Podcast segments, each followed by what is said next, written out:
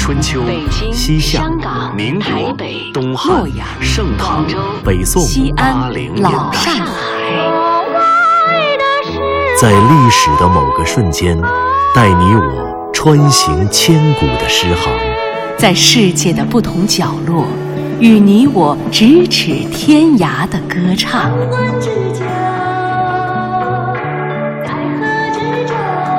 品读歌声里的诗行，吟唱诗句中的乐章，《诗遇见歌》第二季，归来吧，《诗经》。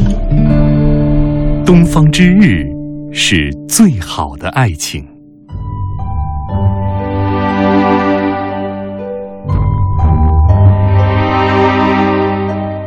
东方之日兮。彼书者子，在我世兮；在我世兮，履我极兮。东方之月兮，彼书者子，在我榻兮；在我榻兮，履我发兮。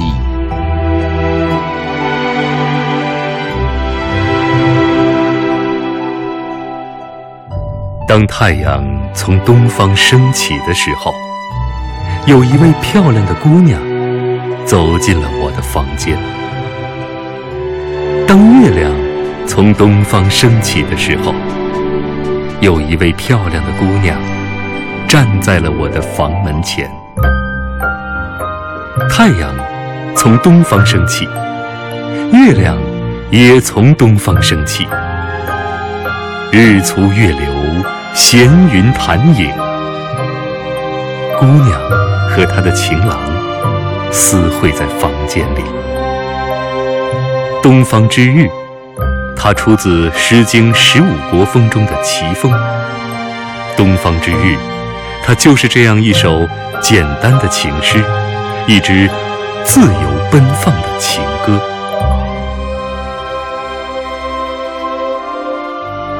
太阳和月亮。一段美丽的爱情依旧从起兴开始。起兴，又叫兴。朱熹在《诗集传》中言：“兴者，先言他物，以引起所咏之词也。”就是说，诗人在诗章和各小节的开头，先写另外一种事物，借物言情，以此引笔。起兴。是《诗经》所开创的最伟大的艺术表现手法，看似与诗没有直接关系的起兴，却在情感意境和音乐韵律上，与诗章构成了隐性的连接。而在这首诗中，东方之日和东方之月，正是诗人的起兴。太阳从东方升起，月亮从东方升起。太阳的升起昭示着长夜的结束，黎明的到来；而月亮的升起则预示着一天的结束，万物沉寂。在太阳与月亮的升起又落下中，在白昼与黑夜的不断更替里，时光流转，万物荣枯，生命的绽放与凋谢，掩埋又萌发。在太阳、月亮面前，在岁月、时光面前，什么样的价值才是生命的价值？什么样的生命才能超越无情的日月更替，恒久不衰？毫无疑问，诗人的答案写在姑娘的面庞上，写在洞房的烛光里。在这首诗诞生的两千多年中，它曾经被儒学的礼法束缚和抨击。被指责为男女淫奔，成为荒淫生活的反面教材。而在当今，随着风起云涌的性解放运动和女权主义的深入人心，自由解放的新道德释放了人性中对爱情的渴望和自由的追求。这样的一首诗，不正适合今天这个特别的日子吗？七夕愿天下有情人终成了眷属，是前生注定事，莫错过姻缘。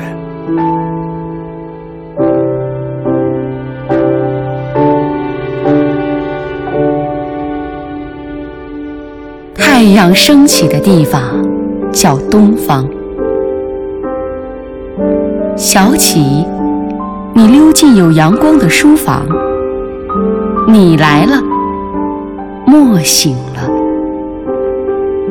月亮升起的地方叫东方。夜半，你爬上有月光的牙床，你走了，梦来了。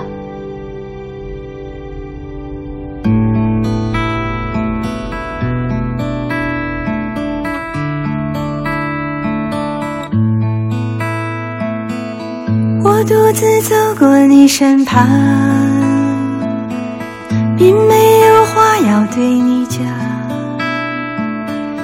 我不敢抬头看着你的脸庞。你问我要去向何方，我指着大海的方向。你的惊奇像是给我，哦，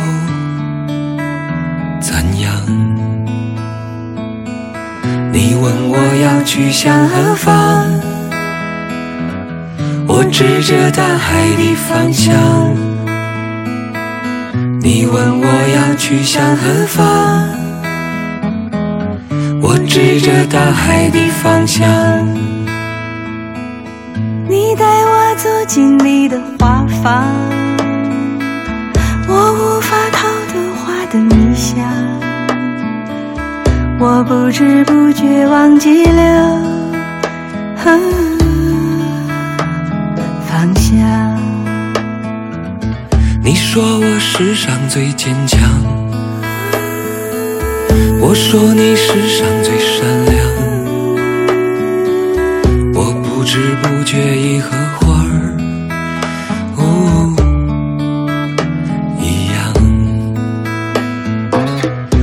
说我世上最坚强，我说你世上最善良。你说我世上最坚强，我说你世上最善良。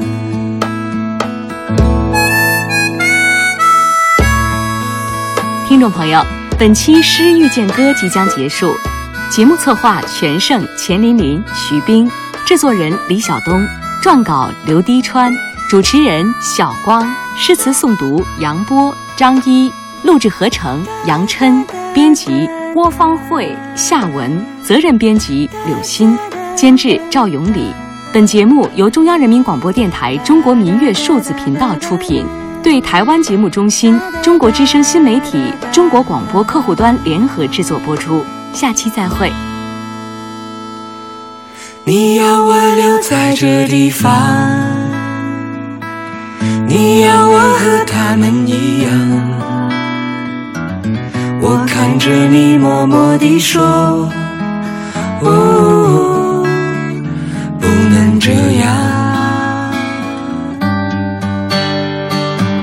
我想要回到老地方，我想要回到老地方，我想要走在老路上，我想要走在老路上。这是我在这离不开你，哦，姑娘。我想要回到老地方，我想要回到老地方，我想要走在老路上，我想要走在老路上。我明知我已离不开你，